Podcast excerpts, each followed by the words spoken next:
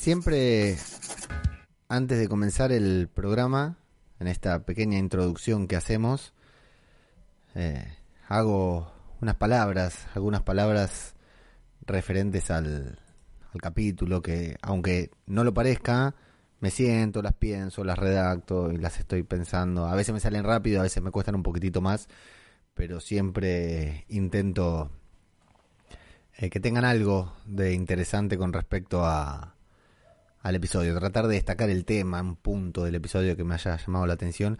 Y a veces ya se habrán dado cuenta aquellos que escuchan el programa desde hace rato, que a veces no tengo idea qué destacar y termino escribiendo cualquier cosa, ¿no?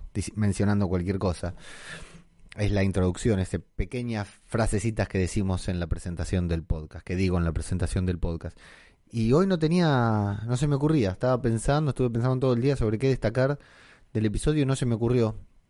No, no había forma. Y, y en semejante episodio, en un episodio tan fuerte, tan importante en The Walking Dead, ¿no?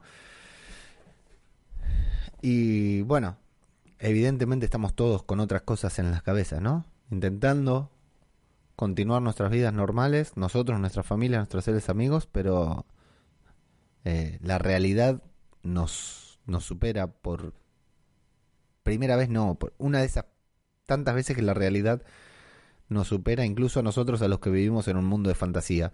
Hablo de mí personalmente, ¿no? Soy una de esas personas que se la pasan evitando la realidad a, toda costa. Pero a veces la realidad te pasa por encima, te pasa por encima. Y, por ejemplo, en mi casa es, es es una de esas casas que esto no, no es postura, no es una postura, no estoy careteando, como decimos acá en Argentina, no estoy jugando al rebelde o al hippie, sino que es, es una realidad. En mi casa no vemos noticieros, no, no vemos noticias, nos informamos eh, brevemente, de una mala manera, ¿no? Por, por, perdón, ¿eh? Por Twitter, por ahí por de la forma y por ahí por algún enlace de Twitter que te lleva a la noticia que querés leer y tratar de leerla así, viste, con, miedo de, de no contaminarte demasiado con lo que estás viendo.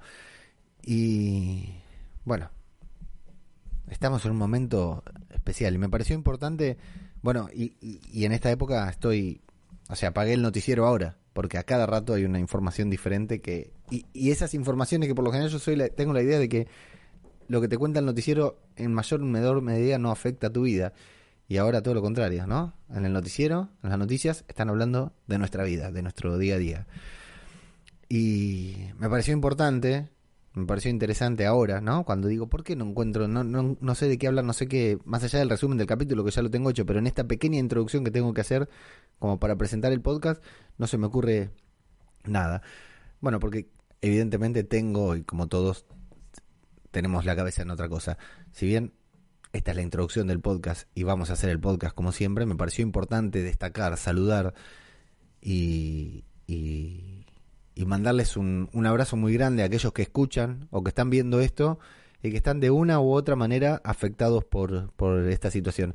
Hay una enorme comunidad de personas, una gran cantidad de seguidores, oyentes, amigos, espectadores que nos están escuchando, nos siguen desde España y están atravesando un momento único en, nuestras vidas, en, la de esta generación y creo que en la de varias generaciones, este estado de, alarma, esta reclusión, este aislamiento al que están sometidos desde hace algunos días, algunos trabajando desde su casa, otros sin trabajar y con la incertidumbre de lo que va a pasar después. Y bueno, y el resto de nosotros, los que estamos aquí en Argentina, y hay mucha gente de, Sudamérica también que nos está siguiendo ahora mismo en la transmisión de YouTube y en el podcast en particular. Hay mucha gente que está escuchando y mucha gente, bueno, que no se manifiesta, que nunca la escuchamos ni nada, que estamos empezando a atravesar una situación parecida. Y bueno, eso hace que, todos estemos consumiendo más eh, noticias, podcasts, videos, series, canales de YouTube, etcétera, por lo cual imagino que esto podría llegar a oídos eh, vírgenes de haber, de haber escuchado esta dulce voz que, lo saluda hoy. Bueno, me pareció que lo más importante a destacar es esta situación de la que estamos pasando y mandarles un, un gran saludo a todos. Realmente eh, me siento muy extraño sentándome acá a hacer lo que me gusta, hacer, hablar de esta serie, hacer lo que hago todos los lunes o todos los lunes al menos cuando está The Walking Dead. Pero bueno, ahí están ustedes escuchando o viendo, acá estoy yo haciéndolo y creo que es la, esta, la manera en la que intentamos seguir nuestros días eh, como si no pasara nada, aunque están pasando cosas raras, por lo menos raras. Estamos viviendo una época que vamos a recordar de por vida. Acá en Argentina no tenemos aislamiento, si bien se están empezando a parar las cosas, parece que bastante antes de que las consecuencias nos obliguen, de ser obligados por las circunstancias, los estamos previendo, pero bueno, Acá cada tantos años eh, tenemos alguna tormenta que nos, nos pasa por arriba y volvemos a levantarnos, pero ahora hay una gran incertidumbre sobre cómo va a ser cuando pase todo esto, ¿no?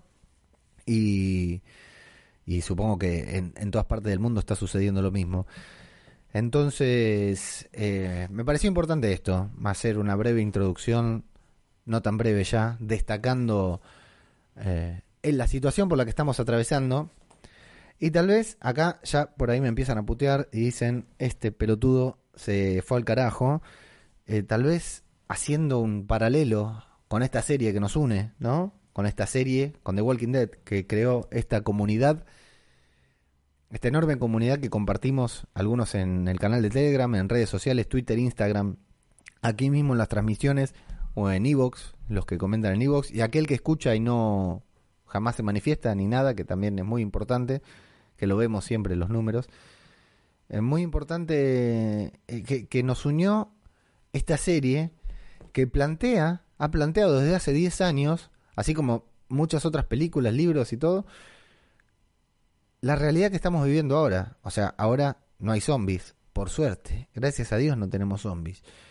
Pero la realidad que estamos viviendo ahora, la estupidez humana que estamos viviendo ahora, la, la soberbia, tal vez de la clase, sin agarrar banderas políticas, la clase política, dirigente, los funcionarios, empresarial, eh, todo esto está plasmado en The Walking Dead. Y nosotros cuando lo vemos, cuando vemos la serie, eh, sufrimos, nos angustiamos, tomamos partido, decimos, estoy más a favor con este, estoy más a favor que otro. Hay un video de YouTube que habla de las sociedades en The Walking Dead, que es espectacular. Después voy a ver si se los comparto para que veamos cómo The Walking Dead representa lo que es la sociedad. Y ahora la sociedad, en general, el mundo, está representando lo que es The Walking Dead. Eh, cuando vemos las medidas que se toman y cuando viene alguien y te dice, miren, tenés que estar en tu casa, tenés que quedar en tu casa por tu propia protección y eh, y nos muestran a la policía en, en, España, en alguna playa, yendo a sacar a la gente que está nadando en el mar o acá en Montermoso, una ciudad balnearia recreativa que como se suspendieron las clases, la gente está llenando la ciudad porque se va a pasar el día en lugar de aislarse. Aunque no tengamos aislamiento, ya entendemos, lo estamos viendo en el resto del mundo, que tenemos que aislarnos y hacemos todo lo contrario, esa estupidez humana que está tan bien plasmada en The Walking Dead y que cuando la vemos, cuando estamos sentados en la pantalla, frente a la pantalla le gritamos a Carol, no, no hagas eso, estúpida, y después somos nosotros los que hacemos lo mismo. Entonces, nosotros, por lo menos nosotros, los que formamos parte de esta comunidad, seamos conscientes, hagamos de cuenta o sea, nos gusta creer que estamos preparados para el apocalipsis, ¿no? Porque solo porque vemos la serie, porque vemos películas, porque leemos libros, que estamos preparados para el apocalipsis.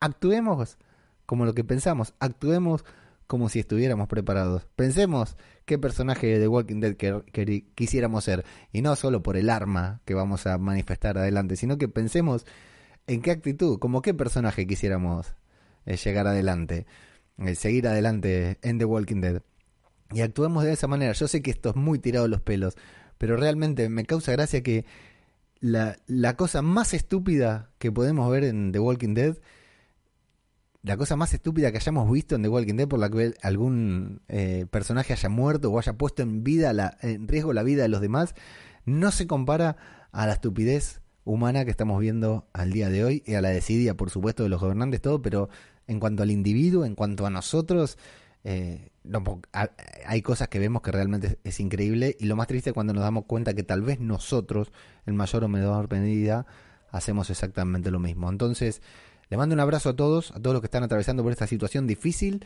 complicada, que no sabemos cómo, cuándo, ni cómo va a terminar y cómo va a seguir después el mundo, si va a cambiar realmente. Es, en cierta, en mayor o menor medida, un apocalipsis, de alguna u otra forma, el mundo tal como lo conocemos parece que estuviera terminado, que fuera a cambiar, no porque vayan a morir muchas personas, no porque eh, los muertos se vayan a levantar, sino por todo lo demás que representa a nivel económico, social, cultural, etcétera.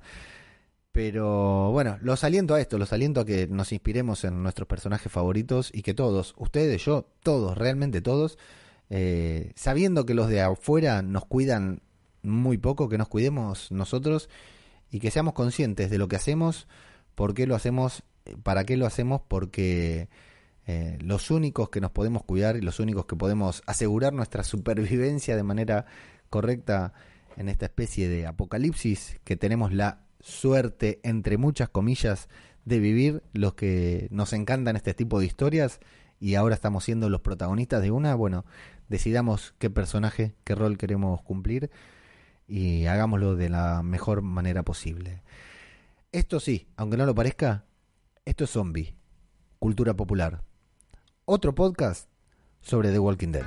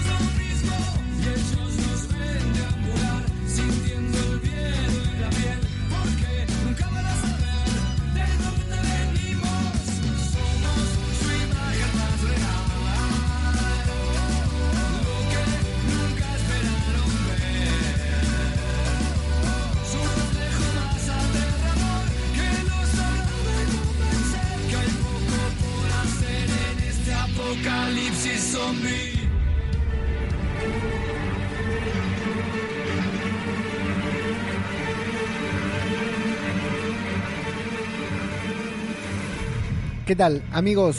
Sean bienvenidos a una nueva entrega de Zombie, Cultura Popular, el podcast de Radio de Babel en el que nos dedicamos a hablar de, ahora sí, la mejor serie de zombies de la historia en uno de sus mejores episodios. Sí, por supuesto que aquí en Zombie Cultura Popular hablamos de The Walking Dead, nuestra serie favorita sin duda desde hace 10 años que esta serie nos vuelve loco y cada tanto muchas veces nos hace renegar, nos enojamos, criticamos las trasmas, las historias, los personajes, nos enojamos porque la serie no hace lo que nosotros queremos o los personajes no hacen lo que nosotros queremos y cada tanto tenemos un episodio como este, un episodio como este, como el anterior y una temporada tal vez como esta, ¿no? Que viene con unos capítulos y contamos desde los los ocho episodios de la mitad temporada anterior, completo la temporada 10, venimos teniendo una temporada para la cual no estábamos preparados. Una temporada que nos sorprendió a todos y de esto vamos a hablar hoy, del episodio número 12 de la décima temporada de The Walking Dead titulado Walk With Us, Camina con nosotros. Así es, amigos. Bueno, eh, mucha repercusión por este capítulo. Saludo a toda la gente que está prendida ahí a la conexión de YouTube. Lo tenemos a José Indaslot, a Jorge Martínez Román, como siempre, a Traduciendo con Leo, que también firme ahí, a Flavio Olmos Cant, a Derrico, a Santi Miranda. Ahora, más tarde, vamos a ir leyendo todos sus comentarios. Hay un elemento electrónico en mi casa, en mi hogar, que está haciendo algún ruido y no sé qué es, así que espero no volver a escucharlo porque no tengo idea qué será lo que tengo que apagar. Eh, bueno, vamos a poner en situación. No estamos aislados aquí en Argentina, pero sí nos estamos empezando a cuidar también. Ya no tenemos clases. Parece que se va a cortar el transporte, por lo cual las empresas privadas no le va a quedar otra. Espero que reducir las plantillas en los diferentes trabajos. No sé cómo lo vamos a implementar eso. Por mi parte, yo soy asmático, así que por una notificación que mandaron hoy en el trabajo, parece que mañana empiezo lo que es mi aislamiento también por estar en grupo de riesgo. Así que bueno, aquí estoy viendo qué voy a hacer. Casi no lo tengo pensado. Eh, durante estos 14 días. De hecho, eh, si no me creen que soy asmático, si notan atención, me olvidé de hacerme el puff antes de arrancar a hablar, así que lo pueden escuchar eh, seguramente en alguna respiración se me va a escapar el, silbido. Antes de hablar voy a ver si ahora en un corte me voy a hacer el puff. Bien, eh, dicho esto y presentado mi certificado médico delante de todos y en pantalla para que no, quede, no le quede dudas a mi empleador, vamos a pasar a dedicarnos a hablar de este episodio. No sin antes recordarles que www.radiodebabel.com es el, la web en donde están eh, alojados todos los programas que llevamos adelante aquí en Zombie Cultura Popular y en todo Radio de Babel. Atentos al feed porque esta semana tenemos un lanzamiento, no voy a decir nada, sorpresa, pero tenemos un nuevo lanzamiento, así que ahí van a tener, atentos al feed de Radio de Babel, a las redes.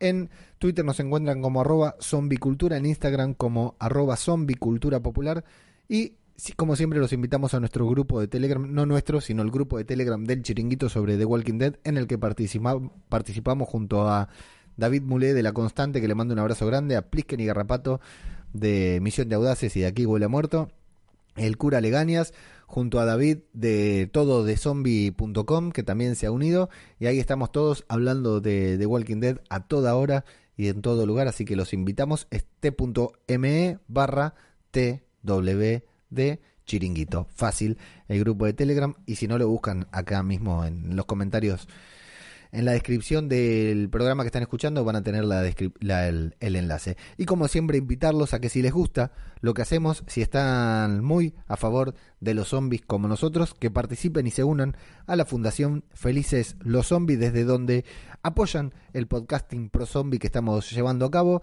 con un aporte mínimo mensual desde un dólar. Nos pueden apoyar en Patreon com barra radio de Babel y ese dólar que ustedes depositan ahí a mí me sirve y me estimula mucho para seguir haciendo lo que ya hacía, aunque no me daban su dólar, aunque no tenían el aporte, así que no sé, pero bueno, realmente si tienen ganas de aportar, si les gusta lo que hacemos, patreon.com barra radio de Babel, ahí se suman al Patreon y bueno, podemos hacer un podcasting más profesional, con mejor sonido, no, mentira, todo eso lo hacemos igual a pulmón el Patreon es una simple excusa para sentirme más halagado y algún día convertirme en un empresario y millonario del podcasting. Amigos, episodio número 12 de la décima temporada de The Walking Dead.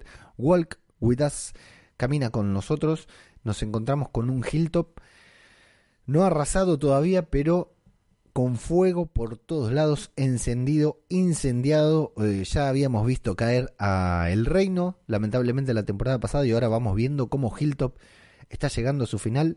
Desde el muro, Carol, a quien no habían mostrado en el episodio pasado durante la batalla, yo creo que la deberían haber mostrado, le dispara a los caminantes que se acercan y que avanzan, incluso prendidos fuegos también, porque los caminantes también se incendian, pero no, no lo reparan, ya sabemos que, que avanzan hacia allí y los escuderos intentan detener la horda mientras el ejército va atacando uno por uno a los caminantes.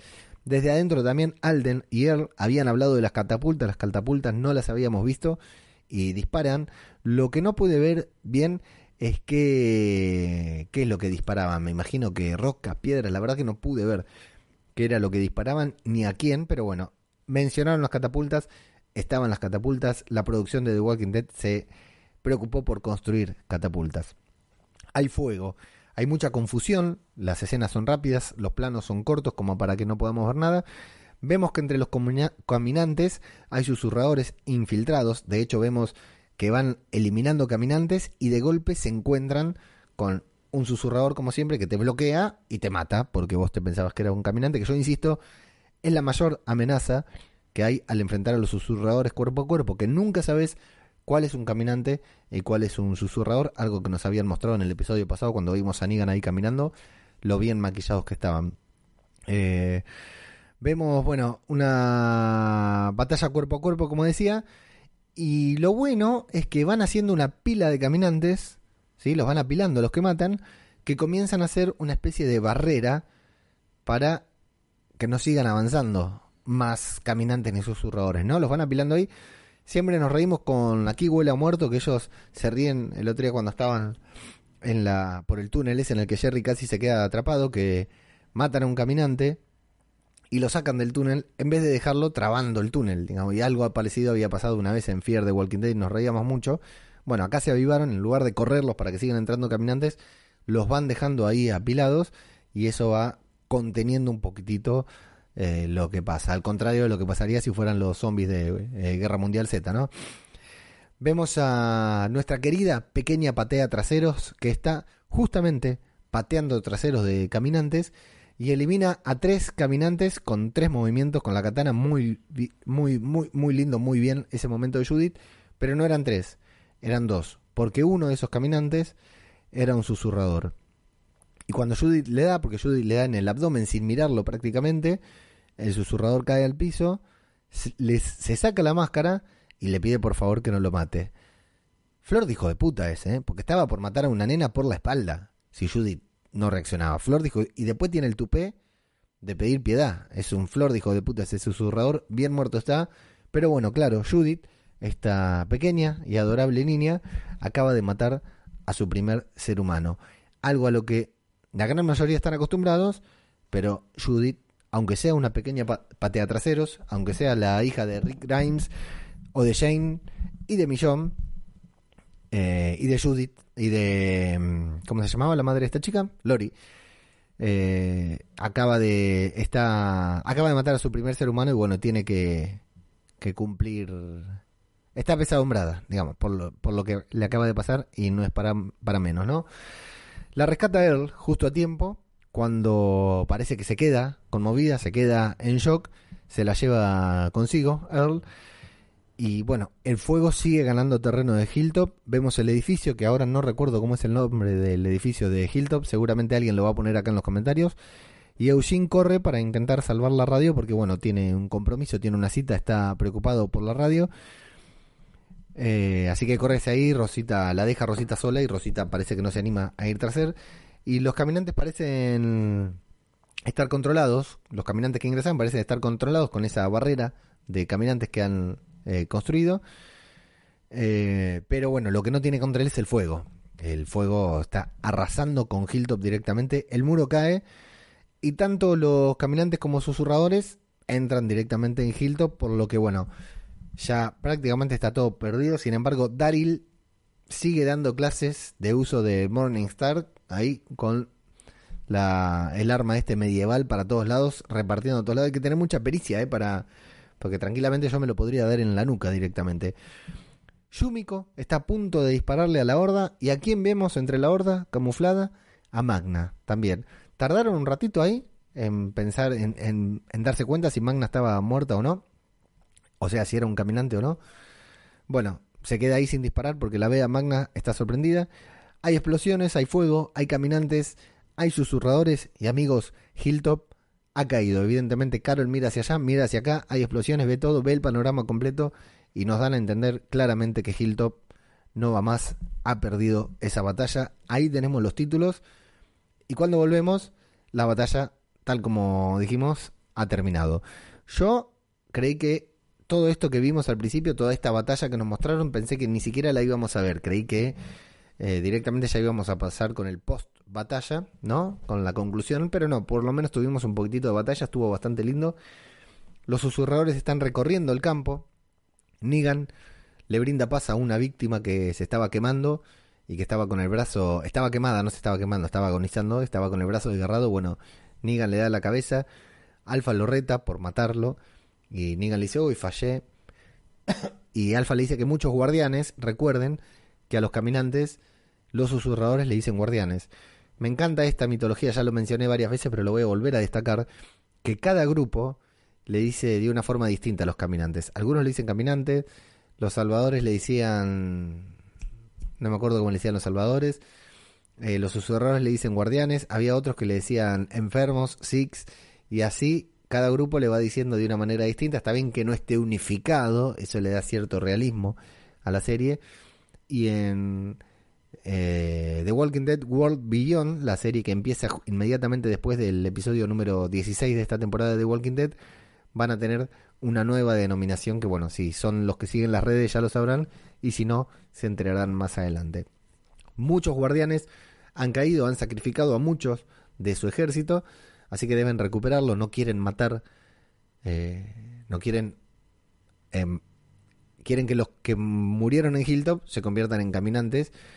Y Negan dice, necesitan enseñarle, necesito enseñarles a saborear una victoria porque ganamos Así que tendrían que estar más contentos y Alfa dice, no es una victoria hasta que no consiga lo que yo quiero. Está hablando de Lidia. Y aparece Beta ahí para marcarle terreno a Negan, decirle, está bien, vos te la cogiste, pero acá yo soy Beta, vos no sos, está Alfa y después viene Beta. Así que lo manda a buscar, a reunir caminantes, a los caminantes que están todos dispersos, a los guardianes que están dispersos. Momentazo de Negan con un caminante que parece dudar entre si es un humano o no es un humano. Y me gusta porque Negan va caminando normal hasta enfrentarse. Cuando el caminante se le viene, se pone a caminar como susurrador. Entonces el caminante pasa de largo. Y a Negan parece enojarlo que esa técnica que aprendió con los susurradores dé resultado. Claro, yo me imagino, después de tantos años de apocalipsis, después de tantos años de, de enfrentarse a, a los caminantes, enterarte de que podías simplemente caminar como ellos, camuflarte y pasar por uno de ellos, a invisibilizarte de cierta manera. Eh, la verdad que me pareció, y bueno, la, la actuación, por supuesto, de Jeffrey Dean Morgan, incluso con máscara, es sensacional.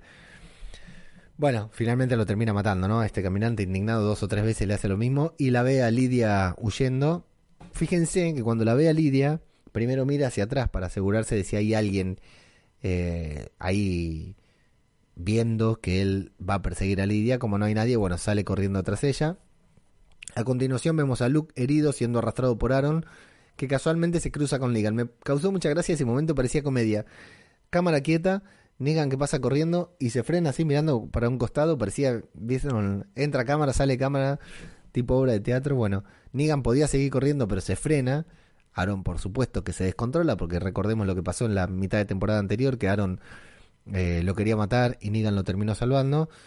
Negan intenta explicarle, le dice que no haga ninguna estupidez, pero Aaron no tiene intenciones de, escucharlo, ni de hablar, ni nada. Se acerca una pequeña horda. Eh, y como Luke está inconsciente, bueno, Negan aprovecha para escaparse.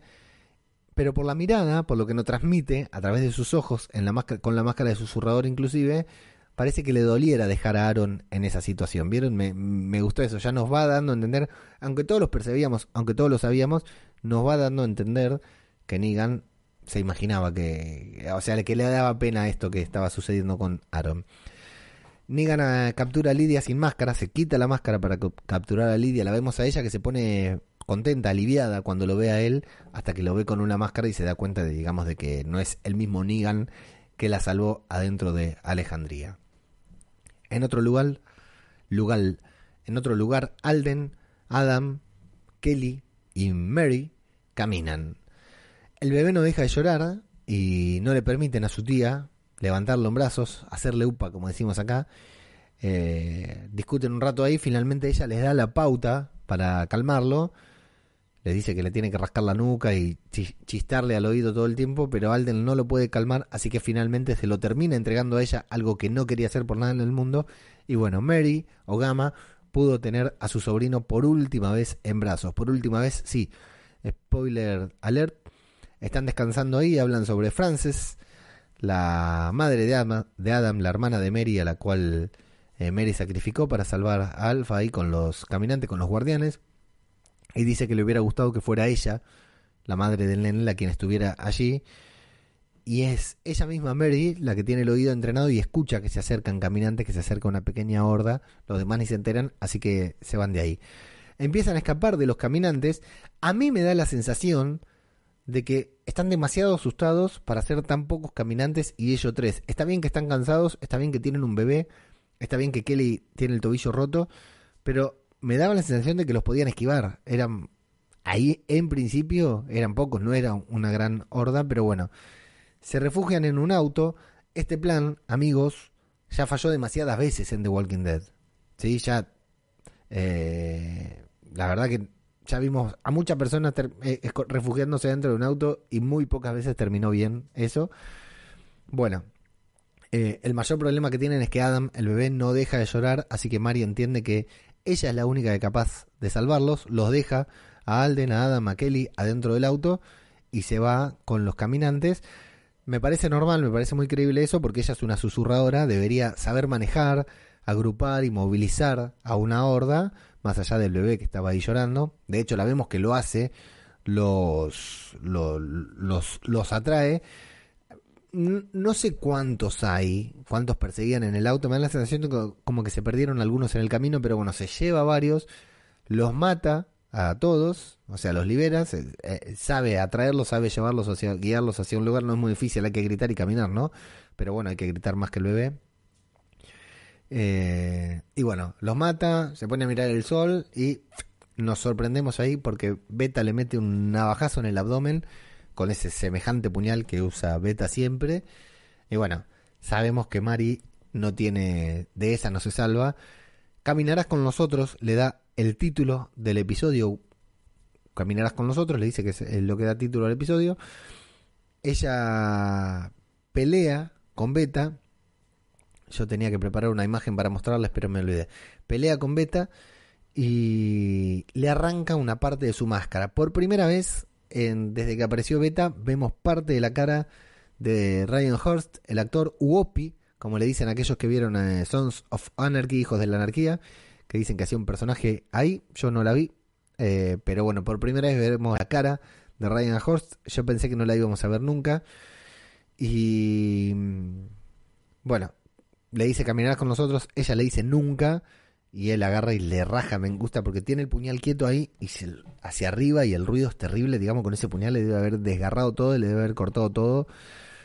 Y bueno, finalmente la mata ahí definitivamente. Mari queda muerta. Adiós Mari, gracias por tus servicios. La verdad que ha sido un buen personaje. Tora Birch, eh, una actriz reconocida, una actriz de cierto prestigio que entró y participó en varios episodios de The Walking Dead y para mi gusto tuvo buenas actuaciones y el personaje con sus matices, la verdad que estuvo bastante bueno, a punto tal de que creo que nos dolió verla morir, no tanto, porque no, no era un personaje querido, no era un personaje frecuente, pero eh, un importante personaje y una actriz importante para The Walking Dead que creo que trabajó muy bien, así que bueno, vamos a ver qué cuenta la actriz que siempre cuando se cuando dejan la serie los revelan algún secreto o algo bastante interesante, así que vamos a ver qué opiniones tiene de haberse unido a The Walking Dead por esta décima temporada. Adiós Mary, gracias por los servicios prestados. Adiós Gama. Se lleva su cuerpo, lo deja ahí muerto sobre un árbol y se queda esperando su conversión. Eh, me gusta este sistema de los susurradores también que matan y se quedan esperando. No pueden desperdiciar nada, no pueden abandonar a ningún caminante o a prácticamente a ninguno. Se queda ahí esperando su conversión porque aparte es un símbolo y es un mensaje para los demás susurradores de que no deben revelarse, ¿no? Eh, recoge eh, lo que quedaba de su máscara para ver si, si la puede salvar. Y vemos a otro susurrador que andaba por ahí y le dice, sos vos, le dice, eres tú. Sabía que tu voz me sonaba, le dice. Primero le dice, eres tú, Beta lo hace callar. El susurrador le sigue hablando, sabía que tu voz me sonaba, pero no sabía si... Bueno, listo, lo último que dijo porque Beta lo liquida directamente, le advierte una vez, a la segunda vez lo liquida. Y sabemos a qué se refiere este susurrador con, eres tú, tu voz me sonaba. Bueno, acá tenemos que remitirnos a varias cuestiones que han pasado en el universo de Walking Dead.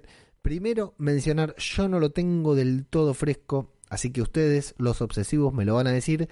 Si no me equivoco, en el cómic de The Walking Dead está la referencia, está el dato de que Beta, cuando antes del apocalipsis, era un cantante un cantante de cierto prestigio. Acá en la serie no hemos visto nada al respecto, ¿no? Pero sí, en Fear the Walking Dead, hemos visto, hemos tenido un guiño a esto.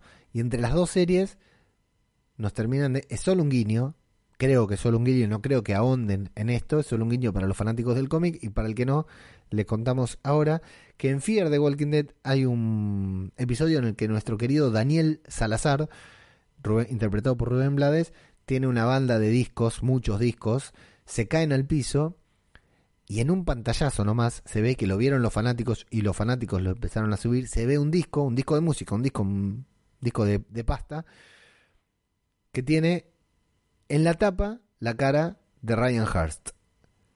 O sea, en el universo de The Walking Dead, Ryan Hurst, este actor, tiene un disco publicado, es un músico, es un cantante. Se vio en un segundo en un pequeño cuadro en The Walking Dead, no fue primer plano, los fanáticos lo vieron, lo empezaron a compartir por todos lados en ese momento. Y ahora se cierra esa referencia que estábamos esperando, los que sabíamos y los que estábamos viendo Fear the Walking Dead, se cierra esta referencia con este susurrador que le dice, eh, sos vos, yo sabía que tu voz me sonaba. Evidentemente, Beta, antes del apocalipsis, era un músico, era un cantante que por lo menos tenía un disco editado o tal vez más porque este susurrador lo reconoció al verlo sin máscara. Gran, gran guiño de The Walking Dead, bien Angela Kang ahí apostando ahí por los lectores también. Hay una pequeña elipsis y vemos a Mary o Gamma ya en modo caminante, regresa, convertida en guardián, se acerca a Beta, se va acercando a Beta lentamente, que no le escapa porque sabe que no lo va a morder por alguna razón, y una flecha le da en la cabeza. Esa flecha, disparada por Mary, cumple su voluntad de que ella jamás iba a volver a caminar junto a los susurradores. Ha hecho justicia con la última voluntad de Mary, de Gama. Eh, fue Alden el que disparó. Ahora sí, damos por cerrada la trama de, de Gama que ganó. Salvó a su. pudo tener en brazos a su sobrino. Salvó a esta gente, los ayudó a, escapar. De hecho, a Lidia le, le dijo que, que, tenía que escaparse porque no podía caer en manos de su madre. Le dijo durante la batalla de, de Hilltop. Y eh, no volvió, a pesar de morir a manos de Beta, no volvió a caminar con los susurradores, gracias a Alden, que es quien le da la paz, le da justicia, que era justamente su enemigo, ¿no? Desde que llegó a Hilltop hace apenas un capítulo atrás o algunas horas atrás dentro de la serie. Ahora, Alden, Alden, amigo Alden, le podrías haber disparado a Beta primero, ¿no? O sea, viene eh, Gama caminando en modo zombie. Apunta, mata a Beta y después tiene dos horas para volver a cargar el arco porque Gama no se iba a escapar. De hecho, era suficiente con que le dieran la pierna a Beta y Beta se quedara ahí rengueando para que Gama lo mordiera porque ya estaba al lado. Pero no. Alden le disparó a Gama y después se puso a preparar la flecha para dispararle a Beta. Puto subnormal, ex Salvador, la verdad que un boludo, pero bueno, mejor para la serie.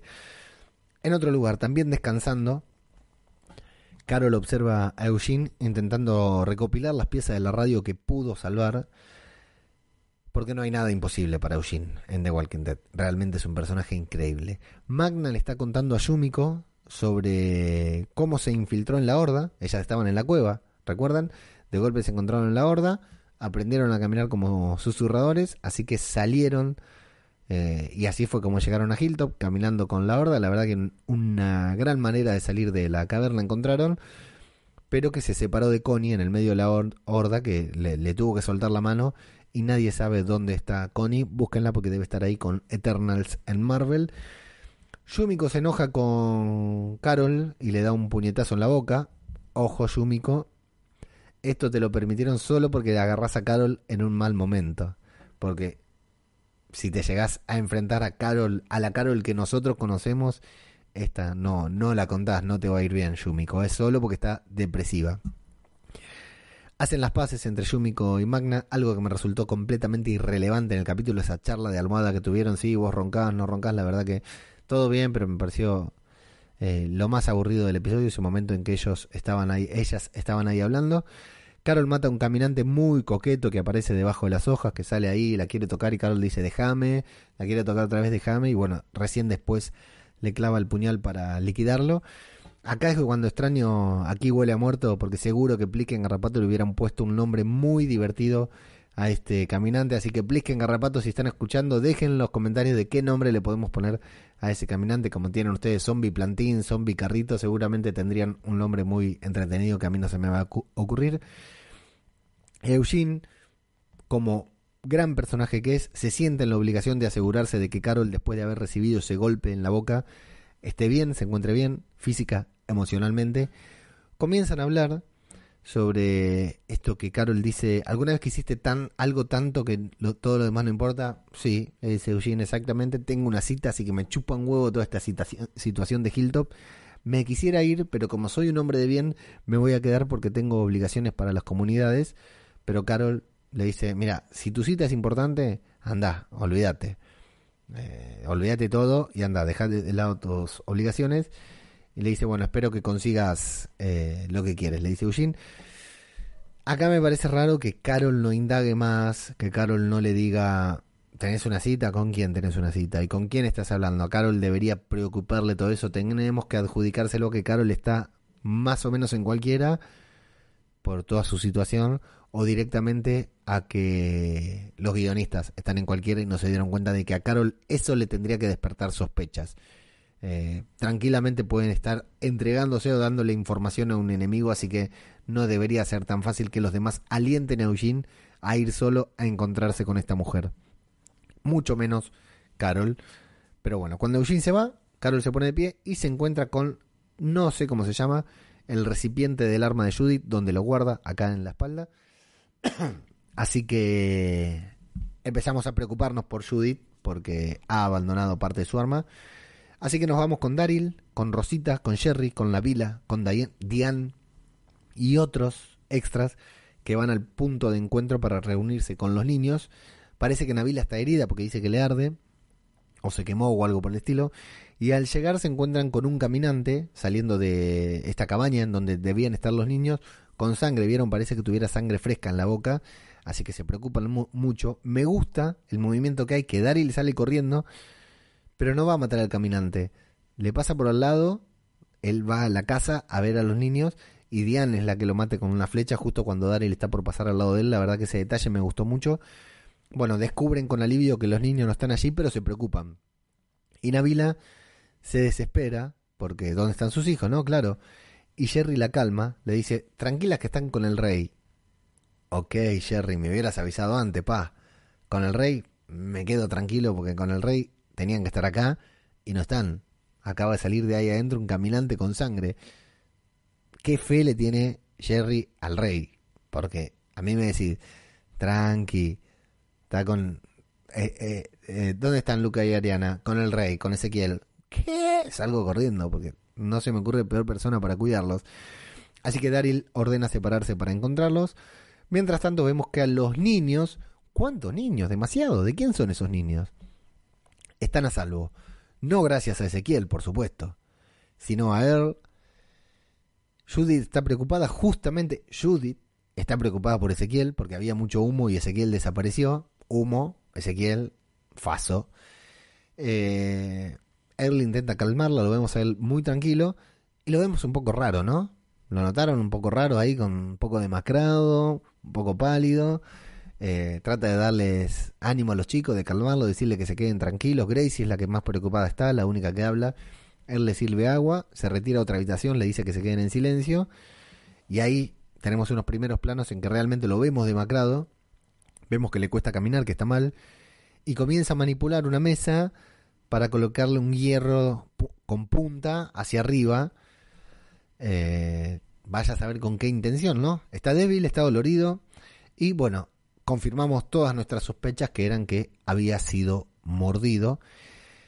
Justo entra Judith. Ojo, porque Judith entra a la habitación en donde está él solo. Él y Judy entra con la katana en la mano. Fíjense, ¿eh? Judy entra y dice, ¿qué pasa? Earl, todo bien acá, pero entra con la katana abajo, pero con la katana en la mano, preparada, ¿eh?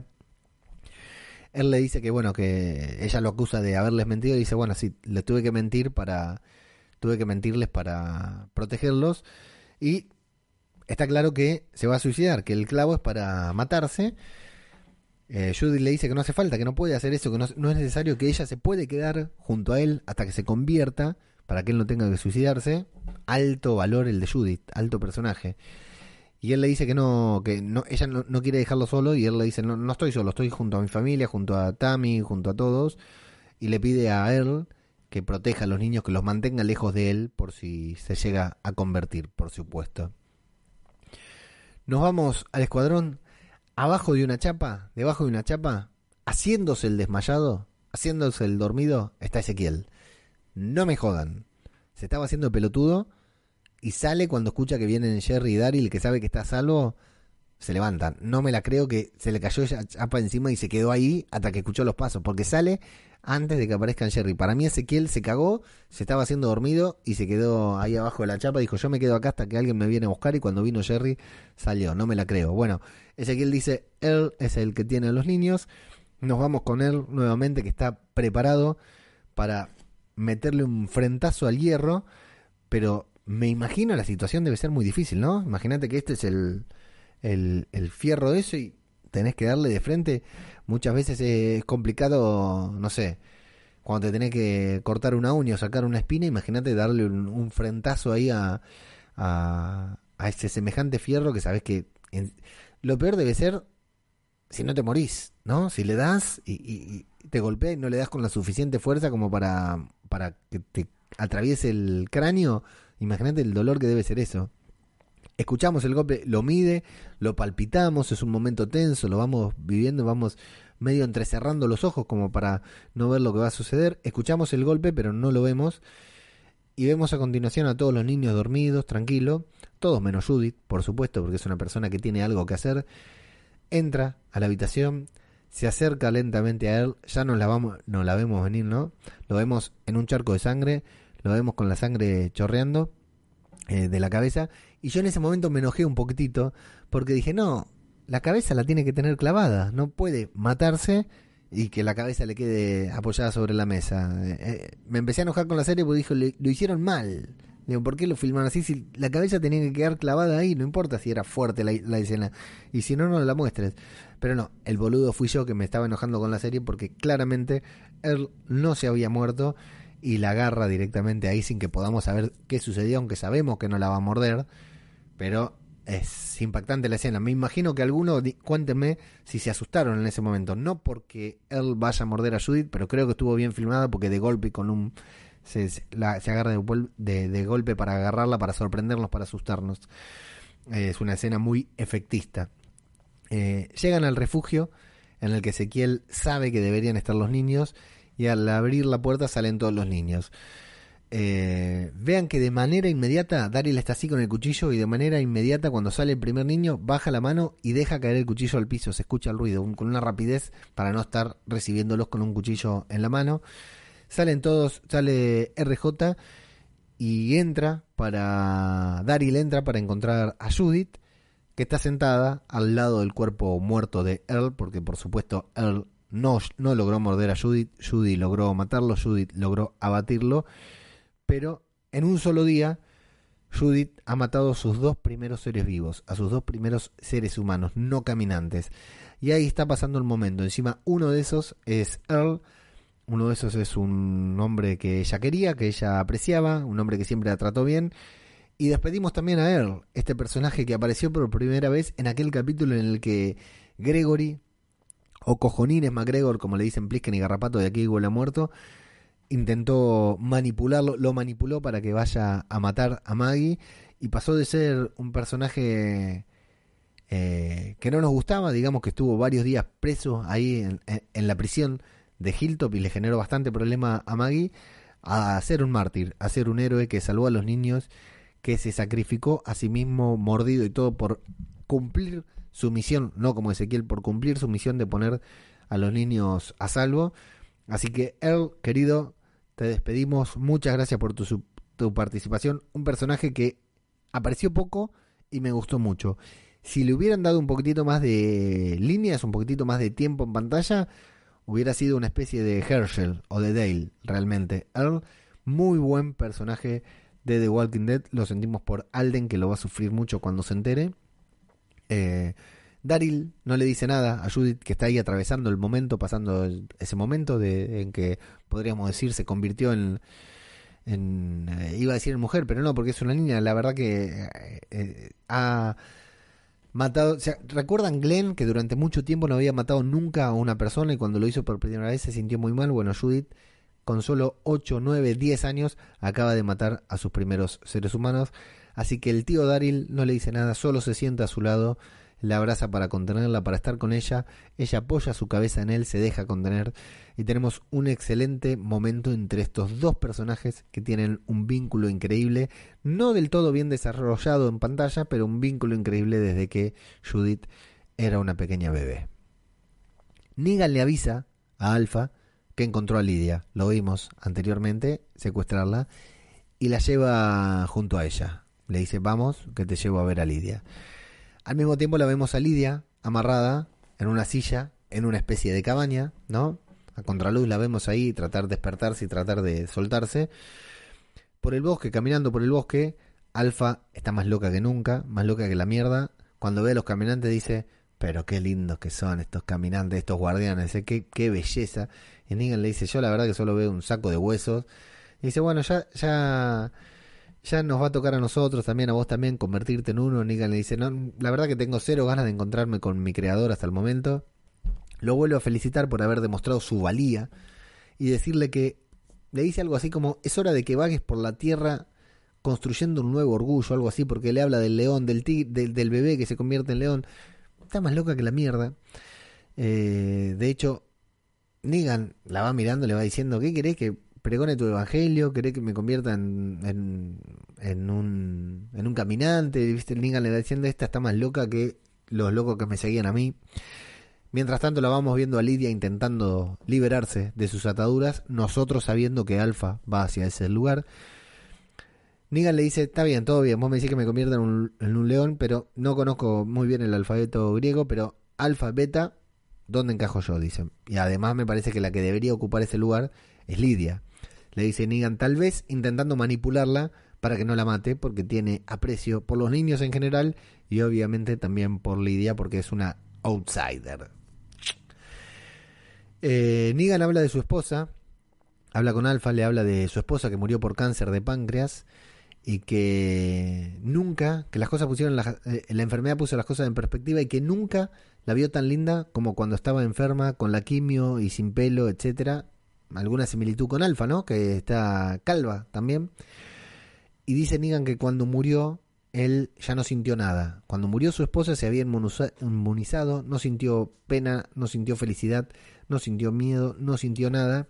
Y que eso el no sentir nada en este mundo, en este mundo destruido, en este mundo apocalíptico, post-apocalíptico, es su principal fortaleza, porque está, Negan ya está muerto para este mundo. Digamos, no tiene apego, no tiene sentimientos, no tiene aprecio.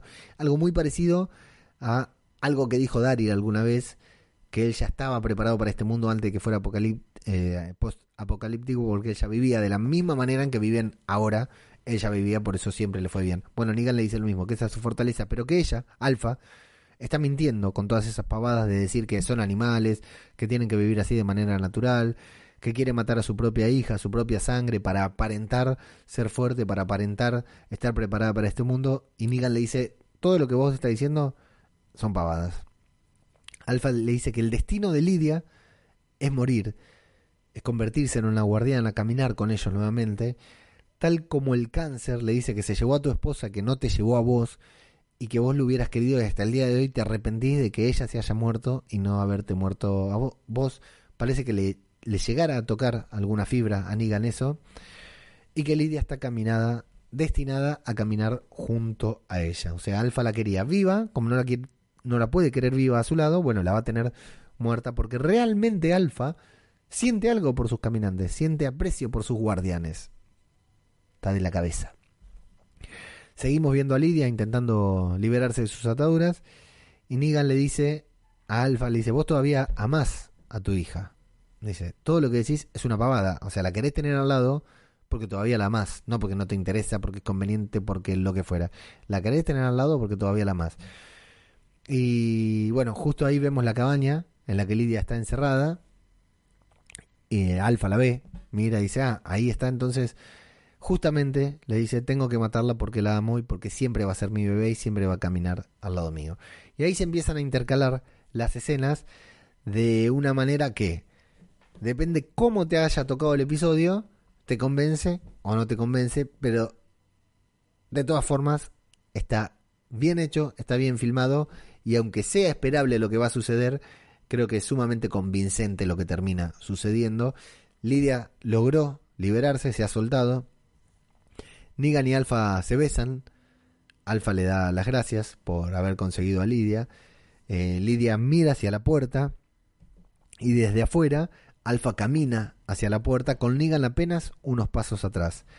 Desesperada Lidia, sabiendo que en cualquier momento va a llegar su madre seguramente, se acerca a la puerta, toma el picaporte, al mismo tiempo que desde afuera Alfa toma el picaporte y Negan, que está con el, en el cuerpo vemos el cuerpo de Negan atrás, mueve las manos un poco. Si se fijan, mueve las manos como agarrando algo.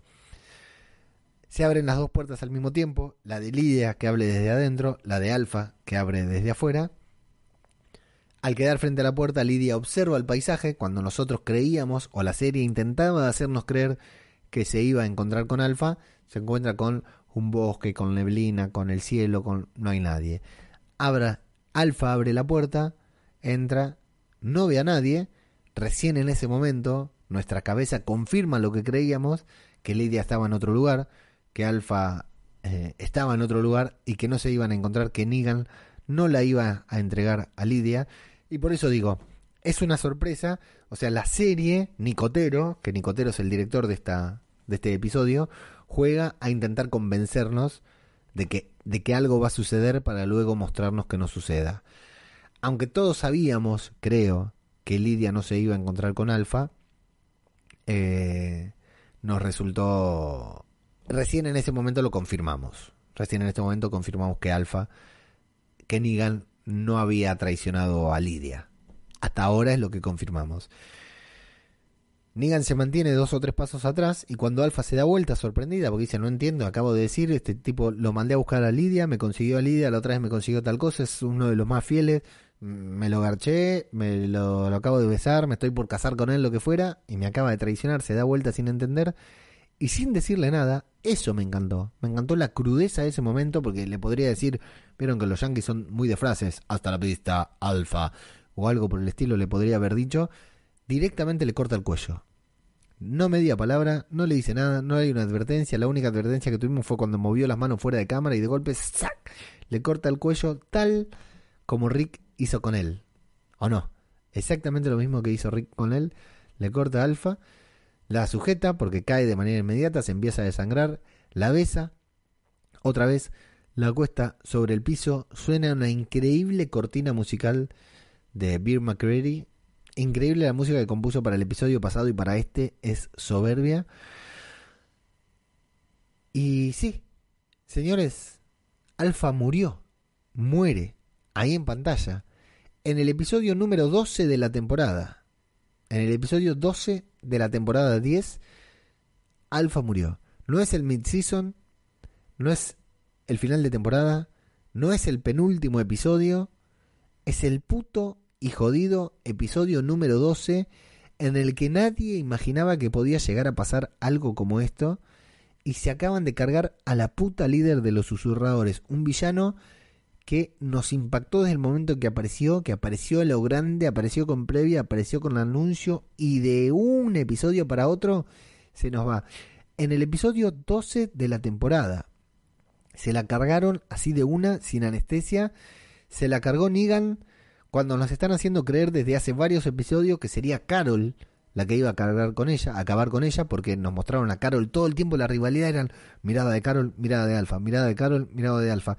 Era Carol la que había comprado el derecho a matar a, a Alfa. Estábamos preparados para ver un combate entre las dos mamás luchonas, ahí, tirándose botellas de. tirándose mamaderas. Y sin embargo, Negan, el fucking Negan, se acaba de cargar a la puta líder de los susurradores. Uno de los peores villanos en la historia de la televisión se acaba de cargar a otra de las peores villanas en la historia de la televisión. Y lo mejor es que esta muerte, sin spoilear, es un enorme tributo al cómic. Los fanáticos del cómic deben estar recontentos, me imagino. Ya sabemos que la serie a veces juega con esto de seguir la trama del cómic, pero cambiarlo un poquitito.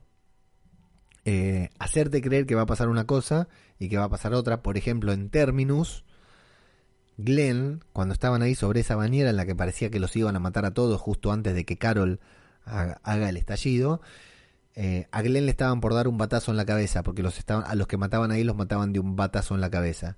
A Glenn estuvieron a punto de darle un batazo en la cabeza. O sea, ya eso, que hubiera muerto por un batazo en la cabeza en términos sin que sea Negan, era un guiño para los del cómic. Luego nos hicieron creer que Glenn había muerto y se había escondido abajo de un container cuando Negan estaba por llegar, entonces ya nos hicieron creer que Negan no iba a aparecer, no, que Negan no iba a matar a Glenn. Luego nos hicieron creer que el rol de Glenn en esa famosa muerte del número del cómic número 100 lo, iba, lo había cumplido Abraham y la muerte termina siendo sorpresiva. Y así hay varias cosas, bueno, Carol, que en el cómic pasa una cosa y no llega a la instancia que tenemos actualmente en la serie, eh, así la serie siempre nos va engañando con que las cosas parece que van a ser como en el cómic, pero o por ahí le pasan a otro personaje, o por ahí pasan distintas, o por ahí un personaje que muere sigue vivo y sin, sin, ir más lejos y sin spoilear nuevamente, sin mencionar nada, el caso de Judith, ¿no? Eh, y acá estuvo bueno, porque todo el tiempo nos hicieron creer que iba a ser Carol, todo el tiempo estábamos convencidos que la batalla iba a ser Carol. Los fanáticos del cómic, por supuesto que querían y sabían que tenía que ser Negan, pero estaba la duda de que podía llegar a ser Carol, la que se enfrentara, la que se terminara cargando Alfa, y de hecho todos queríamos ver ese enfrentamiento, así que estuvo muy bueno. Ahí es donde creo yo que está lo inesperado.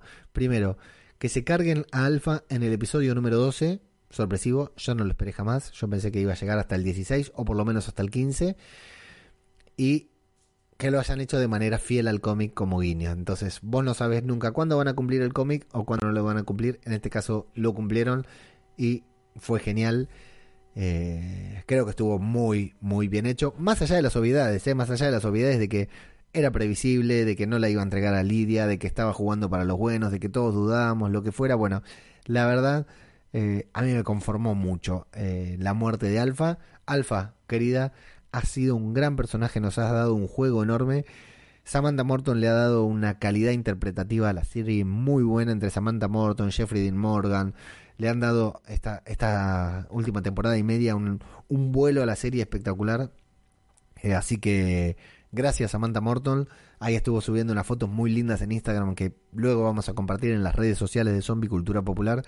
Realmente un placer ver a la actriz, un placer ver eh, el personaje de Alfa y con una muerte a la altura. Creo que tuvo la muerte que se merecía y lo bueno es la sorpresa. No porque no supiéramos que muriera, no porque no supiéramos que la iba a matar Negan, sino porque no sabíamos que la iban a matar en el episodio 12 y realmente me parece un importante gesto de The Walking Dead. Atenti, ¿eh?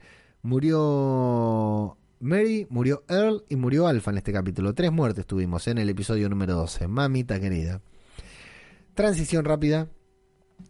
Un saco chorreando sangre del que cae la cabeza de Alpha. Rueda de manera muy linda hasta llegar a los pies de alguien la cabeza de Alfa está convertida, está haciendo el típico movimiento de cabeza convertida, que hace así. ¿Y quién es ese alguien? ¿De quién son estos pies a donde ruedan la cabeza de, de Alfa? En el cómic, por supuesto que Negan le lleva la cabeza a Rick. ¿A quién le llevaba la cabeza aquí? A Daryl, a Gabriel, a Aaron. ¿A quién le llevó la cabeza Negan? Negan le llevó la cabeza a Carol. Carol contempla la cabeza, ahí impávida, la mira, eh, ve la cabeza de su archienemiga muerta justo frente a sus pies. Consiguió lo que tanto quería, como le dije a Eugene, espero que consigas eso que tanto querés. Consiguió lo que tanto quería a un precio muy alto. Eh, mira la cabeza, lo mira a Negan y le dice, te tomaste tu tiempo, papi, ¿eh? What the fuck? ¿Qué? ¿Había un complot? ¿Había una organización entre ellos? Sí, ya lo sé, ya lo sé que todos ustedes me van a decir, yo ya lo sabía, yo ya me lo imaginaba. Sí, sí, pero así como nos imaginamos cualquier cosa, ¿eh? es una teoría falopa total. Porque Negan y Carol, me corregirán ustedes si me equivoco, no tuvieron un segundo de pantalla juntos en The Walking Dead. Jamás, estoy casi seguro, compartieron pantalla Negan y Carol. Jamás. Entonces no hay ningún indicio, ningún indicio de que Carol y Negan hayan tenido un plan en conjunto. ¿Cómo fue eso? ¿Cómo pasó? ¿Cómo le abrió la reja? ¿Cómo le mandó al, al hijo de ese otro Salvador a ayudarlo, ¿no? Ese que Negan le reventó la cabeza a batazos también. ¿Cómo lo mandó? ¿Cómo, ¿Cómo se armó todo el plan para mandarle su campera, su bate, todo? No lo sabemos. Tal vez nos lo enteremos más adelante, tal vez no. Pero que Negan y Carol hayan estado en complot para matar a Alpha es una sorpresa. Aunque ustedes me digan que es previsible, es una sorpresa. Sí, lo previeron porque The Walking Dead es una serie previsible. Sí, ya no es Lo sospechoso de siempre o Seven. Es una serie que podemos prever. Pero realmente, si nos basamos en hechos, si nos bajamos, basamos en pistas que la serie nos haya dado, repito, Negan y Carol, esta fue la primera vez que se enfrentaron entre ellos, que estuvieron frente a frente en cámara. Eh, Carol le dice eso, Carol le dice, bueno, mirá que te tomaste tu tiempo, ¿eh? Y Negan, ahí parado, con gesto de tarde pero seguro, mami, acá está la cabeza de tu enemiga, en silencio, no dice nada, y así, con la cabeza de Alfa rodando ante la tranquila, porque no está sorprendida, tranquila mirada de Carol, así termina el episodio.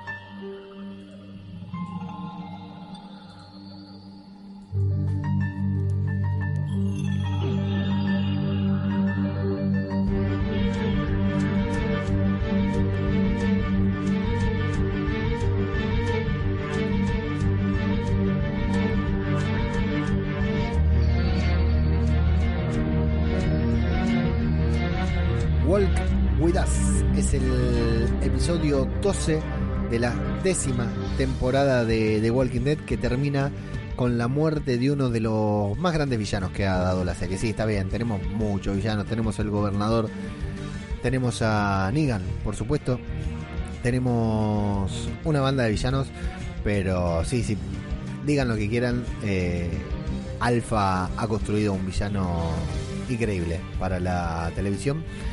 Así que se nos fue, se nos fue Alfa y a ver qué se inventa la serie, porque la trama de los susurradores no está terminada. La trama de los susurradores claramente no ha terminado. La, trama de los susurradores está muy encendida ahí porque no se han librado de ellos. Y ahora lo mejor es eh, saber qué va a pasar con, con Beta, ¿no? Cuando se entere que Alfa murió, se va a convertir en el nuevo Alfa hay que ver cómo le rinde la gente, cómo lo, si la gente lo sigue, si la gente lo respeta, si la gente acata sus órdenes y también qué pasa con todos los susurradores una vez que se enteren que Alfa ya no está más. Eh, pero creo que la gran, como dije antes, la mayor gran sorpresa que tiene este episodio es justamente eh, la muerte de Alfa, sí, sin dudas. No, no esperábamos que la trama termine tan rápido, no esperábamos que la trama termine en el episodio 12. Y lo primero que deberíamos pensar es, si esto nos mostraron en el episodio 12, ¿qué tienen preparados para nosotros en el final de temporada? Bueno, bajen las expectativas, ¿eh? Yo diría que por las dudas vamos bajando las expectativas, no sé nada, no sé cuál es el final de la temporada, todavía no me spoileé, lo haré a la brevedad, se los prometo. Pero eh, es muy difícil superar esto, ¿eh? Es muy difícil superar esto porque el episodio pasado y este episodio fueron geniales. Después podemos hablar del guion, de la construcción y de muchas otras cosas, pero ¿por qué vamos a hablar de esto ahora si nunca hablamos de esto cuando hablamos de The Walking Dead? The Walking Dead es una serie que tiene que tener fanservice, que tiene que tener sorpresa, que tiene, tener, tiene que tener gore y que tiene que tener muertos. Tuvimos todo, tuvimos fanservice, tuvimos muertos, tuvimos enfrentamiento, tuvimos un villano que muere, un villano que, festejamos, que nos sorprendemos al verlo. muero por ver los videos reacción que suben siempre a YouTube, eh, varios canales, porque quiero ver las, los rostros de la gente en el momento en que Negan mata a Alpha, porque creo que realmente fue algo sorprendente el momento de la de la muerte de este personaje. Así que tendremos que ver ahora que, cómo sigue la serie. Eh, luego de la música de cierre del podcast, como siempre, vamos a ir a, la sección de debajo de la máscara para ver qué pasó. Y me voy a reparar en algunas dudas que plantean algunos seguidores y amigos ahí, compañeros del grupo de Telegram, que tienen que ver con que por qué Carol hizo todo lo que hizo, ¿no? Si Carol tenía un plan, si Carol tenía pensado que Negan matara a Alpha, ¿no? O sea, era un plan. Eh, coincidimos en que es Carol la que liberó a Negan, coincidimos en que de alguna manera hicieron este acuerdo, aunque no los hayamos visto nosotros, ellos sí hablaron, no hablaron en pantalla, pero sí hablaron fuera de pantalla. Era todo un plan. Ahora, las dudas son si Negan estuvo siempre convencido del plan, si siempre estuvo jugando para los alejandrinos o se decidió después, si Negan realmente quería convencer a Alpha de que se unieran los alejandrinos y los de Hilltop a su grupo, que se arrodillaran ante ellos. Y si Carol, si sabía todo esto, por qué actuó como actuó. Porque eh, se mandó miles de cagadas cuando ella ya tenía un plan en funcionamiento. ¿Por qué alteró el plan? ¿Por qué cambió las cosas? Simplemente porque está desquiciada. Yo creo que la clave está en cuando le dice a Negan, te tomaste tu tiempo. Ella lo mandó y pensó que a las 6 horas Negan venía, venía con Alfa muerta. Con la cabeza de Alfa, ¿no? Eso no pasó. Entonces, bueno, Carol se desesperó y tuvo que empezar a, a operar de mala manera para hacerle frente a todo esto. Eso es lo que creo yo pero no tengo certeza, no tengo certeza porque no hay nada que lo compruebe. No creo que la serie nos diga, no, Carol, porque si sabías que iba a pasar esto, ¿por qué lo hiciste? Me parece que va a quedar al libre albedrío y que va a ser tal vez uno de los agujeros de guion de la serie. Que sí, sí, amigos, sé reconocer los agujeros de guion en la serie, sé reconocer cuando la serie hace algo que no está del todo bien, solo que lo hago a un lado y me quedo con lo bueno. Lo bueno fue el efecto que tuvo en nosotros como espectadores todo esto. Lo bueno es toda la gente en redes sociales y en distintos lugares diciendo que fue un capitulazo, uno de los mejores de la serie, sin duda lo fue. Y yo me quedo con eso, me quedo con la sorpresa, me quedo con el enfrentamiento, me quedo con el sacrificio de Earl, con el sacrificio de Mary, me quedo con la cobardía de Ezequiel, que me hizo reír mucho cuando empecé a redactar la review y, y decía esto de Ezequiel eh, cobarde que se hacía el dormido, se hacía el desmayado. Y por supuesto que con el momento que Negan mata a Alpha, porque me parece sensacional. Pero bueno, habrá que ver ahora cómo sigue todo, ¿no? Porque realmente eh, van a tener que ingeniárselas para volver a sorprendernos a lo largo de la temporada. Dicen que el final de temporada, dijo Ángela Khan, que es de locos. No sería la primera vez que nos digan, no sería la primera vez que, lo que nos mientan con eso.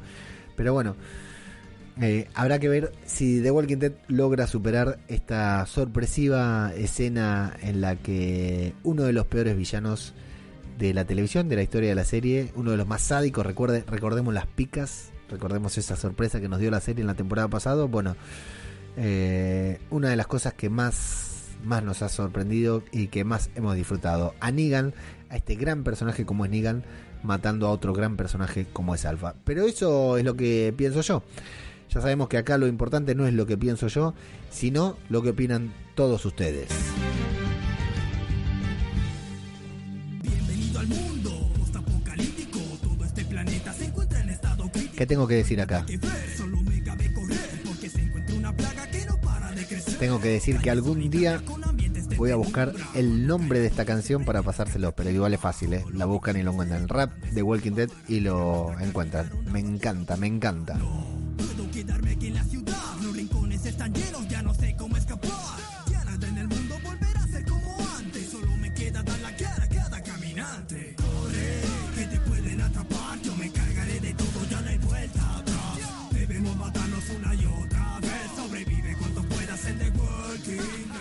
Saludamos a todos los que están en vivo en la transmisión de YouTube de Zombie Cultura Popular, ahí prendidos en la cuarentena, en el aislamiento, tratando de sobrevivir. Bueno, acá estamos nosotros para colaborar con esta cruzada anti-coronavirus y vamos a ver qué podemos hacer. Eh, vamos a leer los comentarios. Arrancamos con los comentarios de la gente que está prendida al chat y luego pasamos a nuestro querido Evox. Tenemos a José Indaslot que nos dice para una vez que Alfa lleva la cabeza limpia y se la arrancan del cuerpo. Gran comentario, bien visto. Alfa tenía la cabeza más brillosa que nunca, es, es, espectacular, digamos, la verdad como le brillaba y bueno, sí, Negan se la sacudió ahí de una, dos veces, se la sacudió en el episodio, hace un par de episodios y se la sacudió en este. Eh, Jorge Martínez Román dice hola, saludos a todos, traduciendo con Leo dice hola, hola y manda emoticones. Jorge Martínez Román dice, ya estoy listo. Buenas noches, dice la gente Olmoscan, agente, la gente Olmoscan afectado. Afectado no, es un personal de estos de sanidad, como se le dice. Su rubro es la, la medicina, así que está ahí. Eh, es uno de estos que pone la cara, el cuerpo y todo para salir adelante con, no precisamente con el coronavirus, pero es uno de los que tiene que estar ahí en la movida. No hay forma que tenga teletrabajo ni nada. Así que le mandamos este aplauso, como hicieron los españoles en los balcones, a la gente Olmoscan también ahí que le pone el cuerpo. ¿A qué hora empieza? Pregunta de Rico. Ya empezó, de Rico. Is the end of the world as we know it, dice Flavio Olmoscan. Santi Miranda dice, Negan es el mejor personaje de The Walking Dead, sin dudas. Sí, sin dudas, ¿eh? Eh, para mí también, igual es el que más me gusta es Eugene. Bueno, Eugene es un gran personaje. Ahí en Twitter hice una defensa de Eugene. Realmente es un personajazo. Eh, Rodrigo Miranda Celer dice que haya déficit de papel higiénico es señal de apocalipsis. Sí, señor, correcto. Flavio Olmoscán dice, yo pensé que Magna se había unido a los susurradores. Parecía así, pero fue así medio confuso. Eh, polémico todo lo que implica a Magna y a Yumiko, ¿eh? porque la verdad que es como que no terminan encajando, ¿no? Todavía. O sea, Yumiko es la líder de, de Hilltop, pero no, no termina encajando el grupo todavía. Hay muchos personajes en The Walking Dead, hay demasiados personajes. Insisto, los quiero a todos, no quiero que muera nadie, pero hay muchos personajes en The Walking Dead. Ahí está Rodrigo Miranda Soler, nos dice, la mansión de Hilltop se llama Barrington House. Gracias Rodrigo, no, lo podía recordar. Eh, Rodrigo también nos dice, Beta en el cómic fue jugador de baloncesto, no cantante. Gracias por la aclaración, no lo recordaba. Así que el, tema de ser famoso sí, pero el tema de de su eh, el tema del cantante es una cosa exclusivamente hecha de, de Walking Dead, entonces muy bien ahí. Dice, el chaleco antibales de Beta no se compara con su plot armor. Eh, ¿Cuál es el plot armor, Rodrigo? No sé a qué te referís. Flavio Almos Cantarero dice, Jerry tiene cinco hijos, Judith y RJ, Gracie y un par de niños random que crecieron demasiado. Sí, son niños que... Eh, esto lo vemos bien en el cómic. Eh, ¿Recuerdan a Frankie la Colorada que estaba más buena de comer pollo con la mano, que era una de las señoras de Negan, que murió en las picas? Eh, Frankie tenía una hija que había crecido mucho con el salto temporal. No una hija suya, sino que había adoptado, porque en el cómic lo vemos que cuando van muriendo los padres, por supuesto, los demás miembros van adoptando a los hijos y los van eh, criando. Entonces, bueno, sí, sí, es comprendible que hay chicos, pero había chicos casi preadolescentes, digamos, que, que no los conocíamos. Eh, Leonis dice, es verdad el rumor de que se escuchará la voz de Rick en el episodio de... Eh, no está confirmado. Yo lo dudo, dudo que sea eso. No lo quiero decir por las dudas porque puede ser un spoiler. Leonis, no creo que, suceda eso. Vamos a ver. No, no lo tengo, no lo he leído al menos.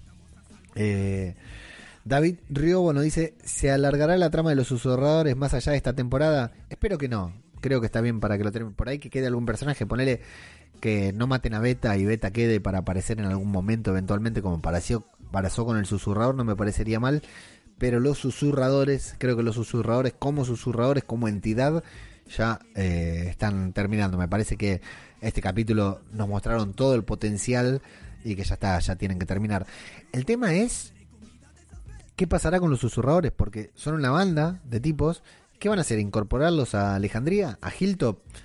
Ya lo hicieron con los salvadores, les costó mucho, no sé si lo van a volver a hacer. ¿Qué van a hacer? ¿Matarlos a todos? No se me ocurre cómo va a seguir esto en adelante. Eh, Jorge Martínez Remán dice, llegás a lo mejor, los comentarios de todos, dice, ah, bueno, Pablo, vino Pablito, Pablo Ours, el artista, dice, yo creo que Judith fue el enlace Nigan Carol. Mm, no, a mí me parece que fue algo más de Carol directamente, pero bueno, vamos a ver si la serie nos lo responde. Eh, Rodrigo Miranda Soler dice, Carol no tuvo nunca escenas ni con Eugene ni con Negan. Fue raro, raro verlos hablar juntos. Sí, sí, creo que eso estuvo muy bien que nunca los hayan cruzado. Y Santi Miranda dice, a Negan le costó matar a Alfa, él sintió algo por ella, a lo mejor recordó a Lucille. Sí, coincido, me parece raro, pero sí puede ser que Negan haya sentido algo por, por Alfa, por el parecido eh, en el pelo con su esposa. Eh, recordemos, le recuerdo a todos que Lucille no solo es el bate Negan, sino que era el nombre de la esposa de Negan. Así que sí puede ser tranquilamente eso, ¿eh? es una buena teoría. Rodrigo Miranda viene también y dice, es obvio que no había presupuesto para alargar más la pelea en Hilton, se me hizo corta la batalla, ni cinco minutos duró. Yo siempre digo que The Walking Dead no es una serie de batallas, que no es una que no es una una batalla, una serie de, batallas. Ya lo hicieron con los Salvadores y Alejandría, me pareció una cagada, no lo hicieron bien. Eh, fue emotivo, sí, pero no estuvo bien hecha la batalla. Creo que The Walking Dead no es una serie de batallas, de peleas, de... Eh, creo que esto es a lo más alto que pudo apuntar de The Walking Dead, Creo que estuvo bien construido el clima y bueno, la batalla fue lo que fue, hay que disfrutarla. Tuvo sus momentos, pero yo no esperaba algo mejor, ¿eh? No esperaba algo de mejor a esta altura.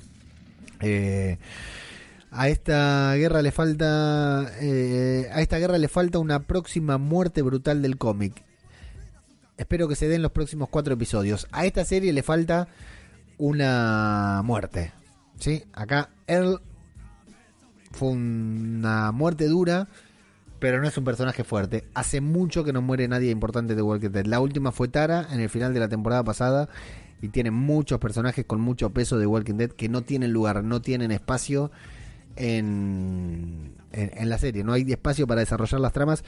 Y una batalla como esta, una batalla de esta eh, eh, eh, envergadura, tiene que generar una muerte. ¿Sí? Una batalla como esta tiene que generar una muerte. Alguien tiene que morir, alguien tiene que matar el, pagar el precio de la batalla. Esto es algo a lo que nos enseñó Marvel. Que siempre hay que perder algún soldado. sin spoilear, en todas las películas de los Vengadores, alguien cae, alguien muere y está bien, por lo menos uno tiene que morir. Yo no quiero que muera nadie, insisto, me duele cada vez que muere un personaje, le quiero dar una patada al televisor, pero realmente eh, no debería, no pueden salir todos vivos de este tipo de batallas. Alguien siempre tiene que morir. Eh, bueno, ahí Leonis, estoy leyendo tu comentario, que no lo voy a replicar por una cuestión de... de sí, bueno, Jesús. ¿Cuánto hace que murió Jesús? Sí, sí, tal cual. Así tiene que pasar. Así tiene que pasar, cada tanto tiene que morir alguien, sí, sí, sí, tal cual. Y que no sea Daryl, dice Pablo, que es... Eh, em, sí, no, Daryl es inmortal en esta serie, Daryl es inmortal. Daryl, va, y Carol no van a morir nunca. Eh, bueno, y Leonis nos habla de la temporada 11 y de fuertes rumores que tiene... Eh, pero que no están confirmados, sí, están todos a confirmarse. De hecho, está demorada la filmación o la producción por el tema del coronavirus, así que vamos a ver cuando volvemos a tener The Walking Dead. ¿eh? Vamos a tener que tener, armarnos mucho de paciencia. Y termino con el comentario de YouTube, termino con el comentario de Pablo Ours, dibujante, artista, ilustrador, que está ilustrando justamente un cómic llamado Desde Adentro. Es una historia de zombies, o una historia con zombies, podemos decirle, que escribí yo. Yo escribí un relato, hice sobre zombies, eh, no les voy a contar de qué se trata porque Está publicado por ahí, está subido, se puede leer y se puede escuchar porque también lo publiqué en formato podcast. Se llama Desde Adentro. Lo escribí hace un par de años. Pablito se lo encontró y como tiene una creatividad increíble, me consultó, me ofreció, me propuso convertirlo en historieta. Y ahí está Pablo haciendo los diseños. Eh, si lo siguen a Pablo Ours en Instagram o si me siguen a mí en Ajeno al Tiempo, los estamos compartiendo los bocetos preliminares y yo estoy re babeado de haber escrito algo y verlo que se va convirtiendo en, un dibujo me parece sensacional. La escribí yo, así que no voy a decir si la historia está buena o no. A Pablito le, gustó mucho, la vio y quedó enloquecido, la recomienda cada tanto. Así que eh, cuando esté disponible la vamos a subir a distintos lugares para que la puedan ver, para que la puedan leer, pero pueden ir siguiendo desde adentro el hashtag en Instagram, creo que le metimos hashtag, no me acuerdo, Pablo, después si no lo hacemos, y para ir viendo eh, los bocetos preliminares de Pablo y luego nos cuentan a ver qué les pareció el resultado final. Así que ahí está hecho el spam y la publicidad, Pablito, no lo podíamos dejar pasar. Si le gustan los zombies, desde adentro próximamente, escrito por mí y ilustrado por Pablo Ours. Tenemos encuesta en Twitter. En Twitter les preguntamos qué les había parecido el episodio de Walking Dead, el mejor de la décima temporada, el mejor de toda la serie o un episodio más, normalito. 67.3% votaron el mejor de la décima temporada, 16.3% votaron el mejor de la serie y empataron con Normalito. O sea, fíjate, hay tantas personas que, que, consideran que fue el mejor de la serie como tantas que consideran que fue un episodio normal.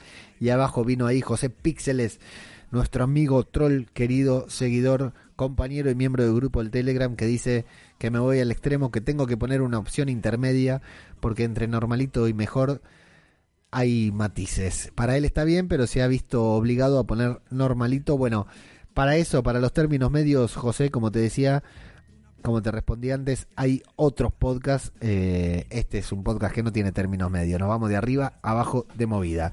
En eh, Instagram preguntamos qué te pareció el nuevo episodio de The Walking Dead un 59% votó genial y un 41% votó increíble. Ves que ahí tampoco hay término medio.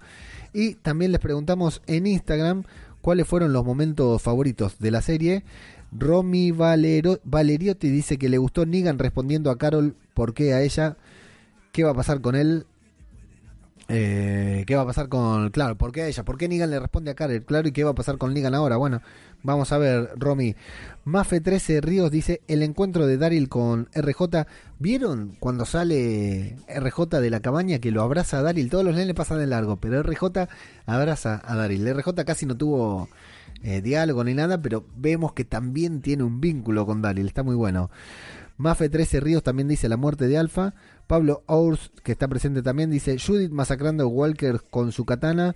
Y el corte, a ver qué dice acá porque no lo termino de leer. Eh, y el corte de garganta, bueno, sí, el corte de garganta fue sorpresivo. Y Marce Celi nos dice también que su momento favorito del fue cuando Negan le entrega a Alpha, a Carol, amé ese momento mágico. ¿Ven? Esto es lo que hace The Walking Dead. Esto es lo que me gusta a mí de The Walking Dead cuando genera estas reacciones, estos efectos en la gente. Nos vamos a iVoox, a nuestra propia red social que hemos construido, en donde los oyentes de este programa se pelean por comentar primero y por comentar todos los episodios. Arana77 dice Pole, porque posteó primero. Egoich dice, llevo dos semanas sin ver la serie, a ver si saco un rato esta tarde. Egoich, quiero creer que no estás aislado, porque si estás aislado, vamos papi, hay que ver la serie. Jimmy, Jazz, desde Roca Dragón nos dice, empezó la batalla de Hilltop-Nalia. Los caminantes blancos han pasado la barrera en llamas. Buen capítulo, menudo coitus interruptus. A ver qué nos depara el próximo capítulo y a ver con qué cartas juega Nigan. Grande Leo, un abrazo enorme. abrazo grande para vos Jimmy, espero que esté todo bien.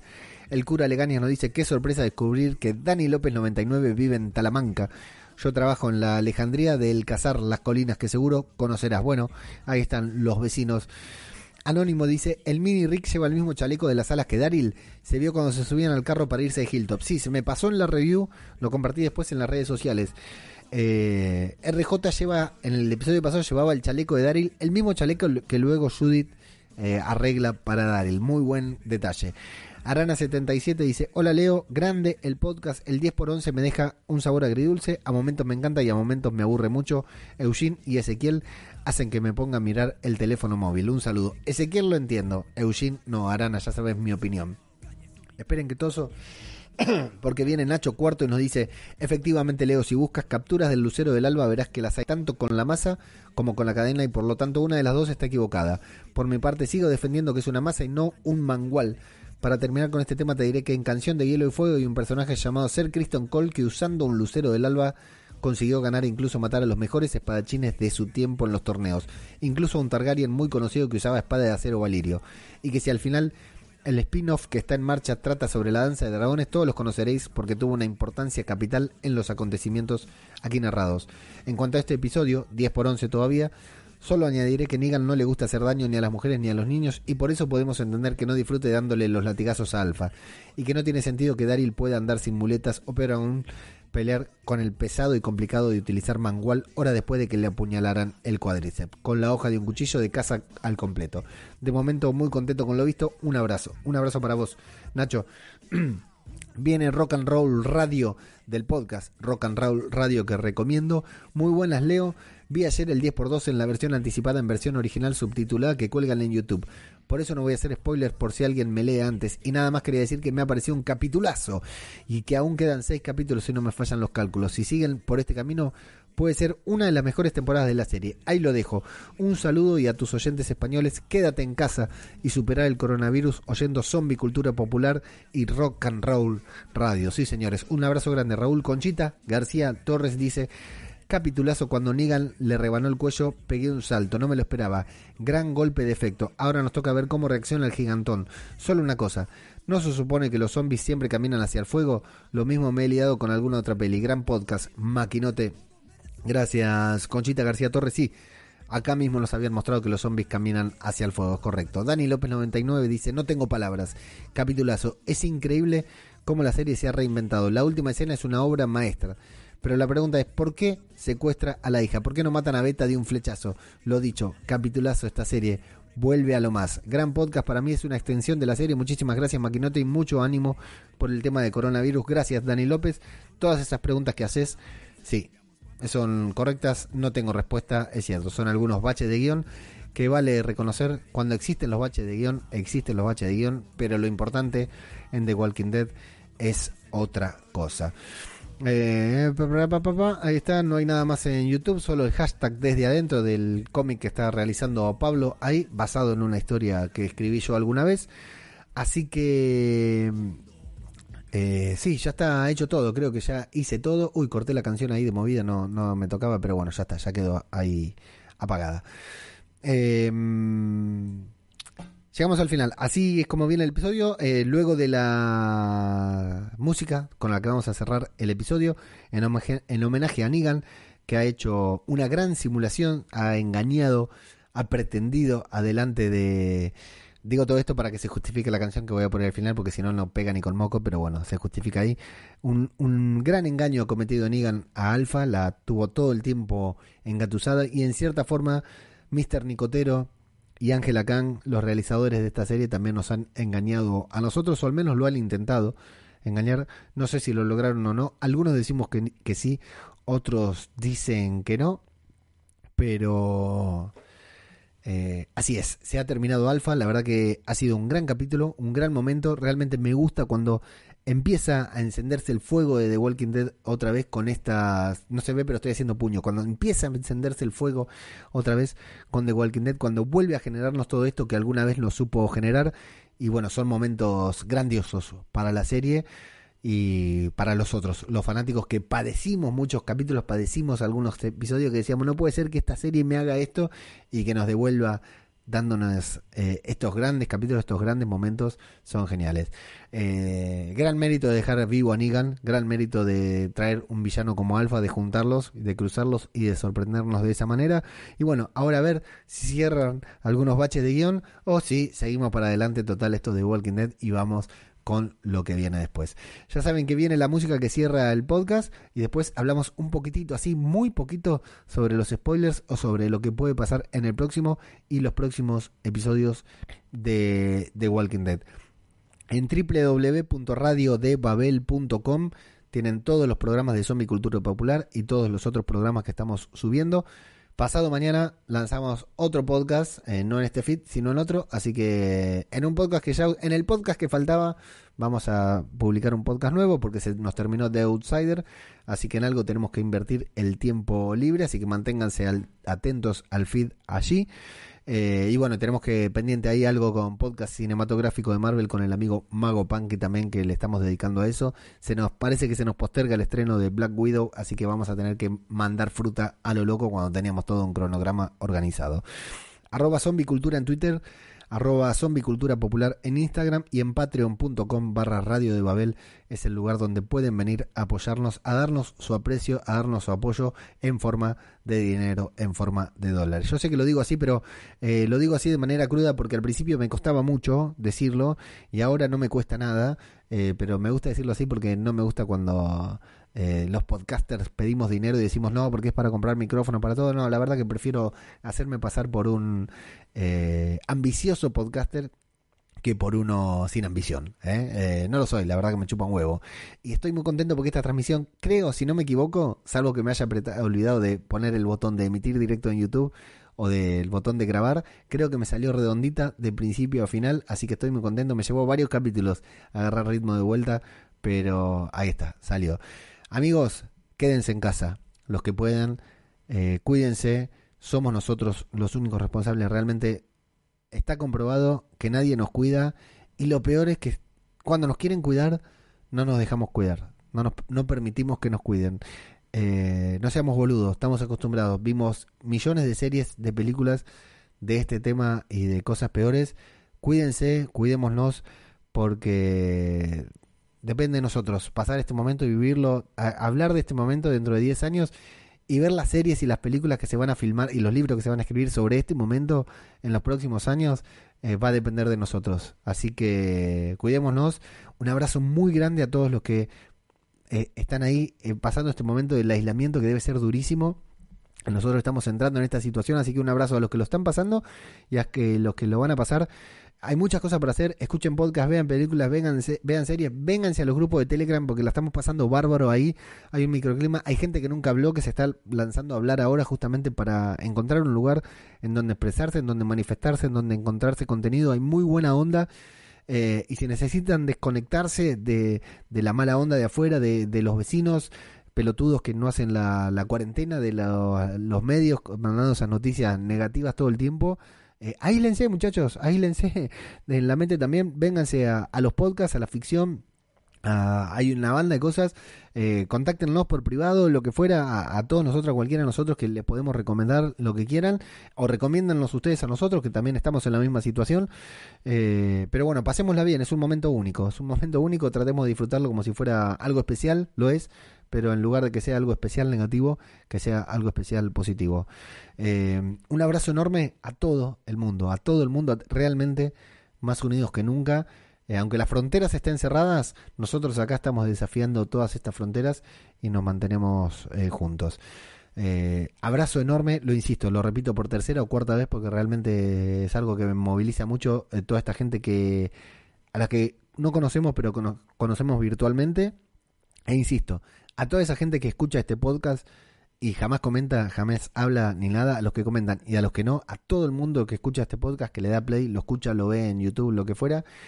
Eh, muchas gracias, mucha fuerza, cuídense y bueno, acá estamos. Ustedes ahí, yo acá, todos juntos, pasando el momento y bueno, apoyémonos entre nosotros que nadie nos cuida, ¿eh? cuidémonos nosotros que somos los únicos que podemos hacernos cargo de nuestra propia vida y de, de nuestros seres queridos, las que están acá aislados con nosotros.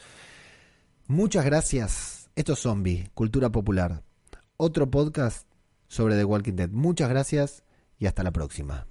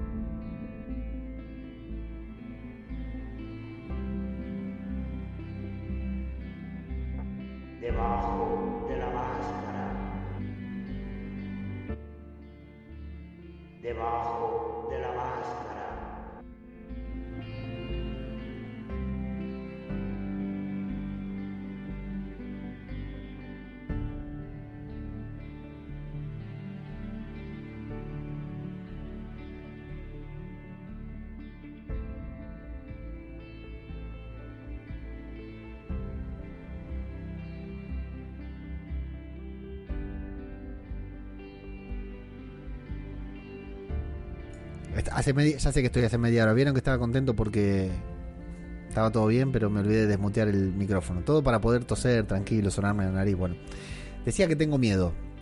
Eh, primero, antes que nada, estamos en la sección. Debajo de la máscara. En esa sección, ¿eh? Gracias, cura, por la locución. Decilo otra vez, por favor. Debajo de la máscara. Ahí está.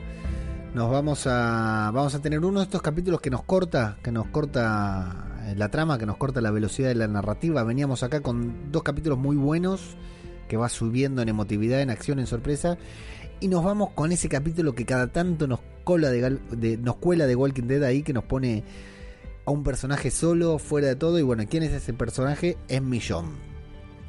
Nos vamos a un capítulo 100% protagonizado por Millón en el que vamos a saber cómo le va con Virgil, con este personaje que encontraron en, en la mitad de temporada pasada, cuando se tuvo que ir para buscar armas para la guerra con los susurradores, que ya está terminando. Se fue a buscar armas, un sinsentido.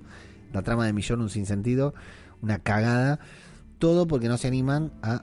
Ven, por ejemplo, estamos hablando con spoiler, ¿eh? Ojo, tápense los oídos o váyanse a cagar porque estamos hablando con spoiler. Millón se va de la serie. Danai Gurira, la actriz, se va de la serie. Renunció a la serie. Ahora, no sabemos si renunció para siempre, si renunció por un tiempo, si se toma unos días o qué mierda. Eh, entonces Millón se va de la serie. Bueno, Millón podría haber muerto acá, ¿entendés? Podría haber sido... Nosotros decimos, alguien tiene que morir. ¿Por qué no matan a Millón? Porque si Millón se quiere ir, eh, deberían matarla y listo, digamos. Sal- salvo que salvo que quiera que ella se quisiera quedar, ¿no? Eh, que quisiera volver.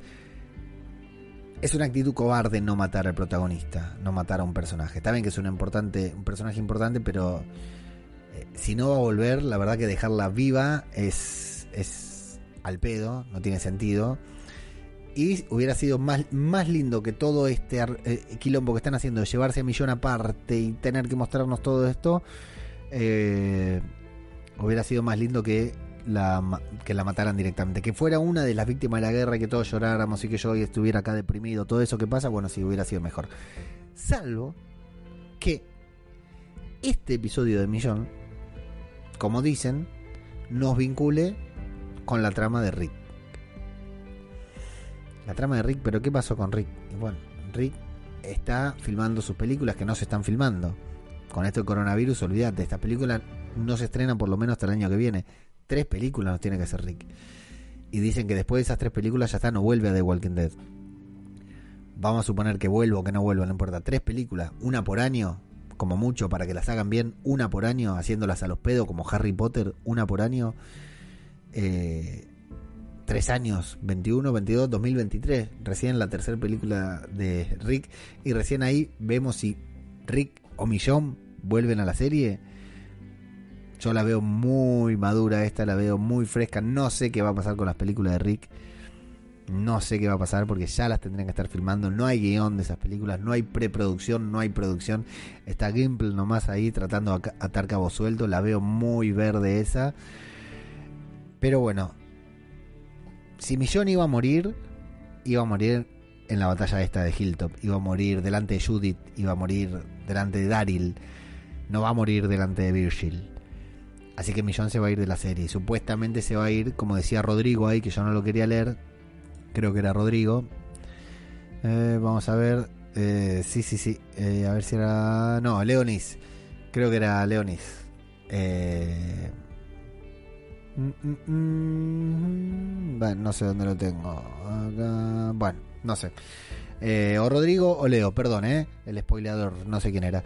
Sí, lo difícil va a ser de.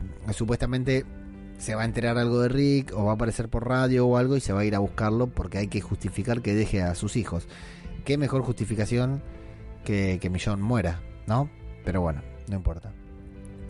Eh, así que el episodio que viene podría llegar a ser el último de Millón. No está confirmado. Si ven... Yo les recomiendo que no vean. Pero si ven el inicio del episodio, vieron que se filtran los primeros minutitos, la, la escena antes de los títulos, tenemos una sorpresa. Una sorpresa... Una sorpresa muy importante que no sé cómo va a continuar después de los títulos, pero tenemos una sorpresa muy importante. Y se han filtrado un par de imágenes de Millón atravesando por una situación un poco difícil. Así que bueno, esperemos que por lo menos sea un buen capítulo. Nos va a cortar toda esta trama, pero a mí me deja tranquilo que por lo menos ya se resolvió lo de Alfa. Porque este capítulo lo podrían haber puesto ahora y poner el de Alfa después. Me explico, cortarnos la batalla de Hilltop, mostrarnos la situación de Millón y después terminar de mostrarnos la batalla de Hilltop. Lo prefiero así. Eh, pero bueno, vamos a ver. Lo que sí es casi seguro que este episodio de Millón nos va a conectar con The Walking Dead World Beyond, la serie que está próxima a empezar, esta nueva serie, este nuevo spin-off que dentro de poco vamos a hacer un especial de zombie cultura popular sobre esa serie. Serie que vamos a seguir también, vamos a intentar seguir aquí analizando. Y bueno, no, no hay mucho más para decir porque la verdad que al ser un episodio independiente que no tiene que ver con la trama, eh, simplemente podemos prejuzgar de que es el último episodio de Millón. Aunque también está. eh, y también sabemos que, bueno, a continuación de Millón tenemos un regreso muy esperado por algunos, muy poco esperado por otros, a la serie de un gran personaje que hace tiempo que no vemos. eh, que no voy a decir quién es, porque el que lo sabe, lo sabe, y el que no lo sabe, bueno, mejor que se sorprenda. Esos son los spoilers, no mucho, pero valía la pena mencionarlos. Eh, insisto, cuídense, los quiero mucho a todos, un abrazo grande.